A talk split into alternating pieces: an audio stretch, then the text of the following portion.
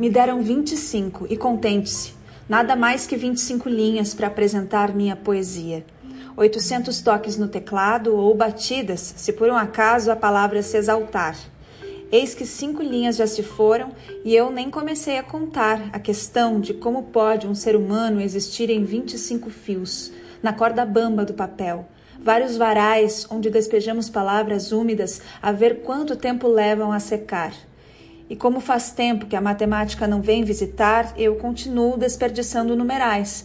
Mais sete linhas usei nessa metafísica da linha e agora somei essa para explicar. Já são nove a menos. Dá para acreditar?